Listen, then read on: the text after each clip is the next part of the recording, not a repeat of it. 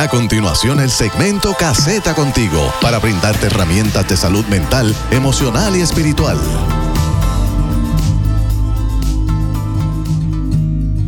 Saludos y muy buenas noches. Dios les bendiga mucho. Esta que te habla acá es tu amiga y tu hermana Keila Angulo de la agencia Caseta en el pueblo de Luquillo. Y hoy estamos aquí en una experiencia más, en un segmento más de Caseta Contigo. Caseta es una organización sin fines de lucro con base de fe ubicada en el pueblo de Luquillo. Allí estamos martes a sábado de 9 a 5 de la tarde brindando terapias a parejas, individuos, familias. También estamos brindando talleres, seminarios conferencias, diferentes foros, iglesias, empresas, escuelas u otros foros que, ¿verdad?, desee que nosotros estemos allá. Allí estamos también eh, participando en todo lo que tenga que ver con la salud mental, salud emocional y salud espiritual.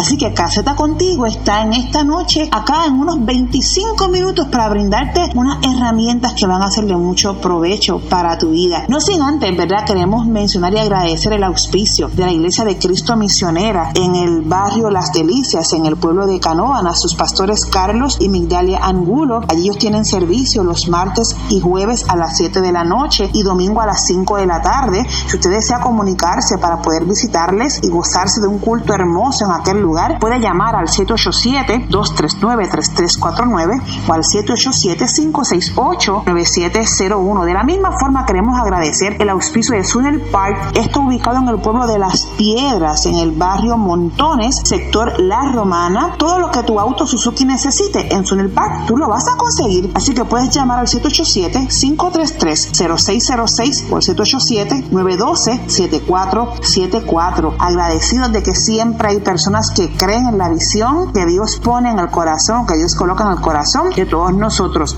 Bueno, sin dar más anuncios o, u otros detalles, queremos entrar en el tema de esta noche. Hoy hablaremos eh, un tema muy particular. Lo hemos llamado Volviendo a la Mesa. ¿Qué implica volver a la mesa? Bueno, retomando costumbres que nos hacen bien como familia. Y queremos hacer mención de un verso bíblico que se encuentra en Jeremías 31, verso 3, y dice, el Señor se manifestó a mí hace mucho tiempo y me dijo, con amor eterno te he amado, por tanto prolongué, soporté, dice otra versión, sobre ti mi misericordia. Me parece interesante cómo Dios nos habla constantemente con mucho amor y cómo Dios constantemente hace mención del impacto que tiene su amor sobre nosotros. Y yo quiero comenzar con este verso porque me parece que en las rutinas de vida que nosotros hemos adoptado, ¿verdad? En lo que nosotros hemos hecho durante tanto tiempo, hemos olvidado cómo manifestar el amor, el amor correcto, el amor propio en la familia. Así que las rutinas de vida muchas veces hacen que olvidemos esos momentos de abrazo, esos momentos de comunicación, esos momentos de validar, esos momentos de nosotros quizás poder decir, mira, lo hiciste bien o te extrañé, simplemente te extrañé. De hecho, quiero mencionar que para poder retomar esas costumbres, hay agencias como Caseta, ¿verdad? Que le brindan herramientas que le apoyan y usted puede llamarnos al 787-526-3749, 939-282-7909 o al 939-284-5812 puede comunicarse con nosotros y allí les vamos a ayudar. Retomando entonces el tema, me parece interesante cómo las rutinas de vida, mire, las familias ahora trabajan a veces doble turno, a veces los, los matrimonios se ven quizás en la noche, a las 9 de la noche, llegando a atender los muchachos, a atender los niños, a bregar en la casa, o si no ir a, a la congregación y estas rutinas constantes han eh, sido quizás un obstáculo para que practiquemos o retomemos lo que son las costumbres funcionales y las costumbres que hacen que se desarrollen cercanía entre los seres que componen la familia. Me parece preocupante también cómo de alguna forma hemos olvidado lo que es el reflejo del reino de Dios en nuestras familias. Porque la familia debe ser un reflejo del reino de Dios acá en la tierra. Así que hablamos de que esta relación de padre-hijo, esta relación de esposo y esposa, esta relación de abuelo y nieto, esta relación sana entre primos, entre amigos, entre compañeros, esta relación se ha perdido, pues por lo que le he mencionado previamente, se ha perdido muchas veces eh, la confianza, el, hay temor por confiar, hay temor por dialogar lo que siento, hay temor por yo quizás expresar lo que estoy pensando, porque como estamos tan involucrados en tantas rutinas, perdemos de perspectiva muchas veces lo que el otro necesita. Y cuando preparamos esta sesión, el tema de volviendo a la mesa me hizo recordar cuando en los tiempos bíblicos, en los tiempos de antes, como decimos, ¿verdad? En un lenguaje campesino, se sentaba todo el mundo a la mesa y allí se servían los alimentos y se preguntaba cómo estuvo, cómo te fue, qué pasó y si estaban en un campo, cómo estuvo el, el trato con los animales, cómo fue la siembra, cómo fue la cosecha, ¿verdad? Ese espacio que muchas veces hoy se ha sustituido por el uso del celular, se ha perdido. Ese espacio donde se podía dialogar quizás cómo me siento, lo que deseo, se ha perdido. Así que antes se comía en una mesa una hora particular. Tal vez el nivel de disciplina pues, quizás era muy estricto, ¿verdad? Pero, pero en esa estructura, en esa estructura, en, muchos casos fomentó una familia funcional. Entonces, cuando hablamos de volver a la mesa, estamos hablando de, ese tiempo de calidad, gente, ese tiempo de compartir, ese tiempo de, no tener reproches, no peleas, ese tiempo de, de disfrutarnos unos a otros. Usted ha pensado hace cuánto usted no se acerca a su hijo y le da un abrazo así porque sí, no porque sea su cumpleaños, no porque hay una graduación, simplemente porque de su corazón salió a abrazarlo. Usted ha pensado hace cuánto usted no se acerca a su esposa, a su esposa, y así porque sí solamente le da un abrazo o le dice gracias porque estás conmigo en esta travesía. A veces estamos tan corridos en la rutina. Nos levantamos por la mañana, hacemos los desayunos, vamos al trabajo, vamos a la universidad, dejamos a los menores en la escuela, regresamos del trabajo, nos cambiamos, vamos al culto y ese espacio de sentarme y mirarte a los ojos y preguntarte cómo estás, cómo te sientes, qué te ocurrió hoy, estás alegre, estás triste, que haya conexión emocional. Así que cuando hablamos de volver a la mesa, hablamos de ese tiempo de calidad, ese tiempo de compartir sin reproches, ese tiempo de, hacer un quality time, ese tiempo de compartir secretos, ese tiempo de validarnos unos a otros como familia, ese tiempo donde quizás no, no tengamos el dinero para irnos a un crucero, pero tenemos el espacio, la vida y el día, el clima para sentarnos en un patio y crear nosotros mismos un pasadía. Hablamos de ese espacio donde conectamos de corazón a corazón, hablamos de ese espacio donde conectamos de mente a mente, hablamos de ese espacio donde conectamos con el espíritu del otro. Eso es importante. Así que Tomando esto en consideración, nosotros queremos dar algunas sugerencias muy breves de qué nosotros podemos hacer para volver a la mesa. Y yo no puedo pasar por alto que para que nosotros volvamos a la mesa tenemos que cerrar puertas que están abiertas de dolor.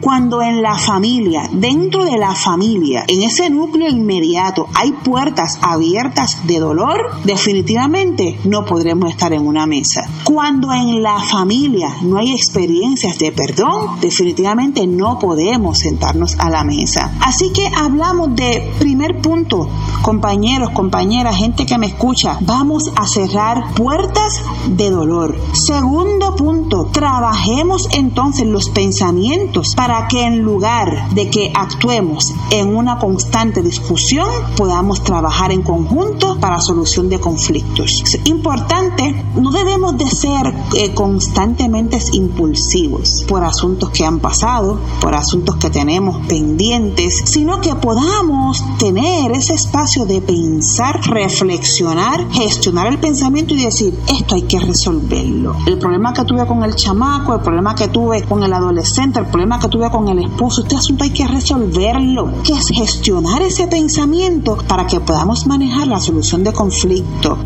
Punto número 3. Vamos a ser proactivos.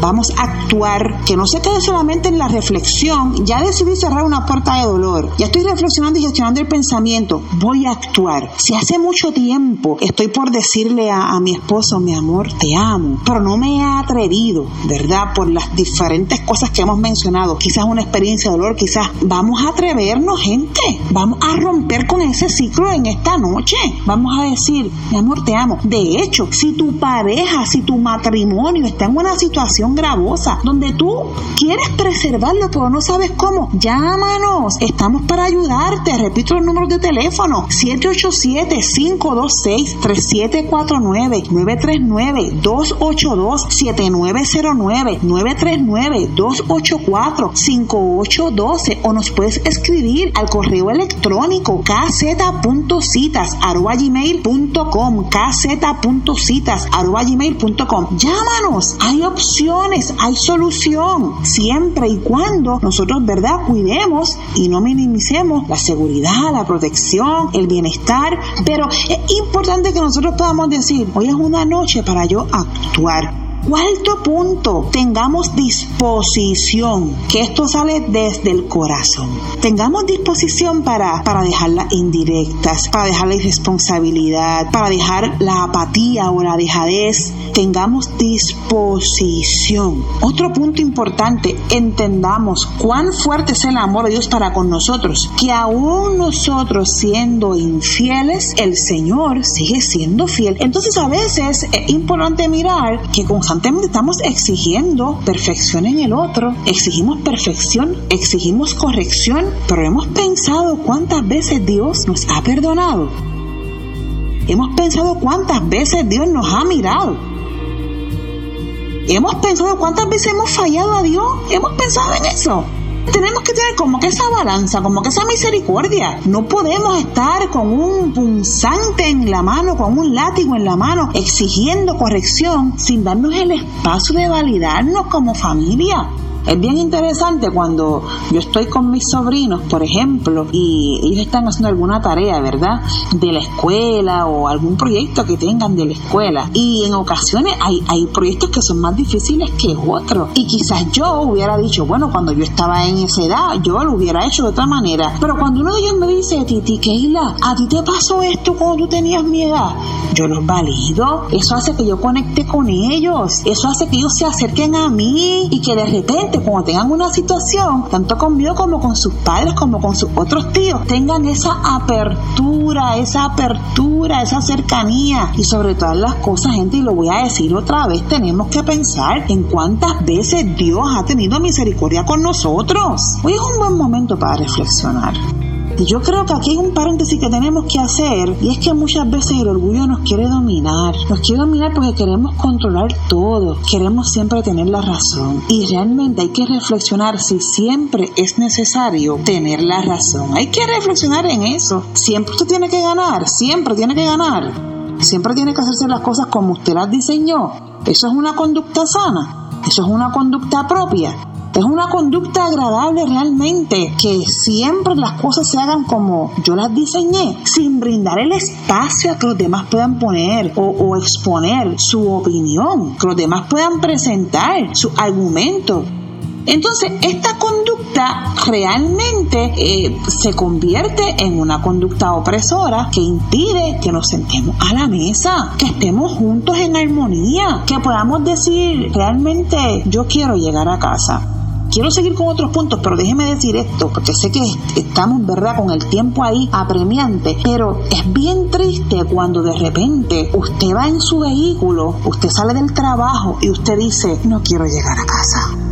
Oiga, piensen eso, piensen eso, gente. Si usted no quiere llegar a su casa, este es un buen momento para que usted se anime a recibir ayuda. Es un buen momento para que usted reflexione qué tengo que hacer para que yo desee llegar a mi casa. Lo que tengo que hacer para resolver ese conflicto que realmente estoy experimentando en, en el seno del hogar. ¿Qué tengo que hacer para corregir este asunto familiar? Un punto importante que nosotros debemos de, de validar.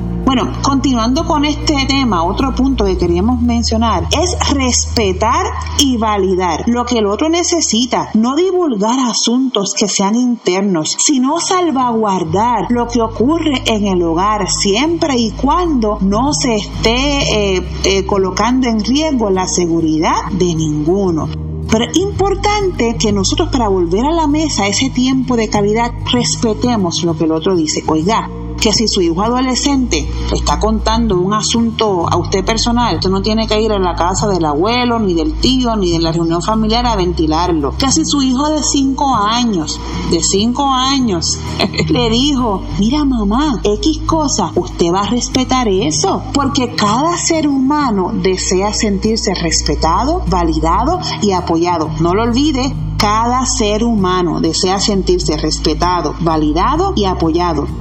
Así que es importante que nosotros tomemos este tiempo de respetar lo que ocurre en casa, no divulgar asuntos que como mencioné, no estamos hablando que usted va a ocultar cuando hay un riesgo de verdad de, seguridad, cuando hay factores de peligrosidad, no hablamos de eso, hablamos de, de, asuntos que quizás se pueden dialogar y que crea, crea división cuando dentro del núcleo familiar no hay respeto, no hay confidencialidad todo se dice, todo se ventila. Esos asuntos tenemos que trabajarlos porque son detallitos que pudieran ayudarnos a que quizás volvamos a la mesa. Y otro punto, ¿verdad? Ya casi para nosotros cerrar, que queremos mencionar, es tomar el tiempo para autocuidado en la familia. Ese tiempo donde no se corre, ese tiempo donde no estamos peleando porque vamos a llegar tarde al servicio, al trabajo, a la escuela. Es ese tiempo de decir, nos fuimos y no tiene que ser un restaurante caro, nos sentamos en un restaurante de comida rápida de, de predilección y allí disfrutamos un mantecadito, disfrutamos una comidita rápida. O quizás no, no tuvimos que ir un restaurante de comida rápida, quizás hicimos unos sanguchitos en la casa o cocinamos en la casa y nos sentamos en la playa y compartimos allí sin reproches. Ese tiempo de calidad juntos, ese tiempo de, de compartir juntos y que podamos dialogar temas que no sean conflictivos, no siempre, y voy a ser puntual en este punto que quiero mencionar, no siempre hay que hablar de trabajo, ni siempre hay que hablar de la congregación, ni siempre hay que hablar de la iglesia. Hay muchos otros temas que son de crecimiento que es importante que en la familia se dialogue. Eso es importante. Eso es medular que yo quiero saber cómo se siente mi hijo con, a, la escuela nueva que va a ir, que yo quiero saber cómo se siente el, el, niño que entró en un colegio nuevo, que yo quiero saber cómo se siente este, con, con la moda que está surgiendo ahora, que yo quiero saber las preocupaciones que tiene mamá, que no las ha dicho, que está quizás en un cambio de, de, de etapa de vida y está entrando en la menopausa, que yo quiero saber, quiero saber ese interés, constante interés el uno por el otro, fomenta el autocuidado Así que dentro de estas cosas, ya para cerrar, el último punto que nosotros queremos resaltar en esta plática tan, tan rica, devolviendo a la mesa, voy a decir esto y yo espero que usted lo pueda recibir bien. Vamos a sacar los fantasmas Hermano, creemos en fantasmas. Cuando hablo de fantasmas, hablo de esos aspectos que no son conclusos, esos aspectos que son silentes pero que nos hacen daño, esos aspectos que están ahí hace años, años, años, quizás generación en generación y no se han resuelto. Es importante que nosotros podamos mirar y validar y decir, este, este asunto inconcluso hay que resolverlo. Se ha comprobado que cuando las investigaciones afirman que cuando el ser humano tiene experiencias de felicidad, tiene experiencias de sanidad, su salud física, su salud mental, su salud emocional tiene una gran mejoría y esto tiene una repercusión directa en las relaciones que tiene interpersonales, además de que tiene repercusión directa en cómo ese individuo, ese individuo se conduce a lo largo de su vida en el área profesional, familiar, personal, eclesial. Así que tiene un impacto, ¿verdad? El que yo pueda resolver asuntos que están inconclusos. Hoy nosotros, con mucho amor y con mucho respeto, queremos invitar a las familias a volver a la mesa. Hoy es una buena noche para que nosotros podamos reflexionar hace cuánto no nos sentamos a la mesa y quiero recalcar que cuando hablamos de volver a la mesa, hablamos de ese tiempo de calidad, el tiempo de compartir, el tiempo de unidad, tiempo de autocuidado familiar. Volvamos a la mesa Permitamos que el Señor nos dé de su amor, permitamos que el Señor haga intervención en nuestra vida, permitamos que el Señor nos ayude. No querramos siempre resolver las cosas con nuestras propias fuerzas, nuestras propias herramientas. Permitámosles al Señor intervención en nuestra vida para que usted vea que ese tiempo de volver a la mesa va a ser rico. Mire, aquí no se trata de que usted tenga X título, que usted sea conocido o no conocido, que usted tenga X preparación o no preparación. El asunto mental, la salud mental, la salud emocional es un asunto que nos toca a todos. Y cuando nosotros tenemos asuntos inconclusos, cuando tenemos rencores, cuando tenemos malas costumbres, cuando desarrollamos malos hábitos dentro del núcleo familiar, eventualmente eso va a tener un efecto negativo en nuestra vida. Si usted desea recibir herramientas para trabajar relaciones de familia, mecanismos de crianza, trabajar el perdón, trabajar ansiedad, trabajar depresión, llámenos. Estamos allí martes a sábado de 9 a 5 de la tarde y puede llamarnos al 939-282-7909 o al 939-284-5812 o al 787-526-3749. Igualmente puede escribirnos a KZ, una K y una Z, todo en minúscula, KZ caseta.citas.gmail.com caseta.citas.gmail.com Realmente queremos cerrar este segmento con esta palabra. De la misma forma que el Señor nos amó con amor eterno, desea que ese amor que Él ha depositado en nosotros lo reflejemos en nuestras familias. De la misma forma que el Señor ha depositado amor para con su esposo, amor para con su esposa, amor para con sus hijos, amor por su pastor, amor por su grey. El Señor quiere que esto sea un asunto en el cual podamos disfrutarlo de forma amplia y que toda aquella persona que se acerque a nosotros pueda ver, palpar, disfrutar y distinguir el amor de Dios en nuestra vida. Hoy es una noche perfecta para decir volvamos a la mesa.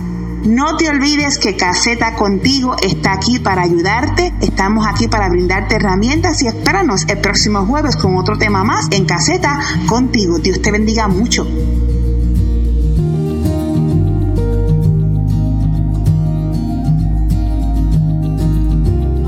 Más información, consejería y talleres, llámenos al 939-284-5812 o al 787-526-3749. Caseta contigo.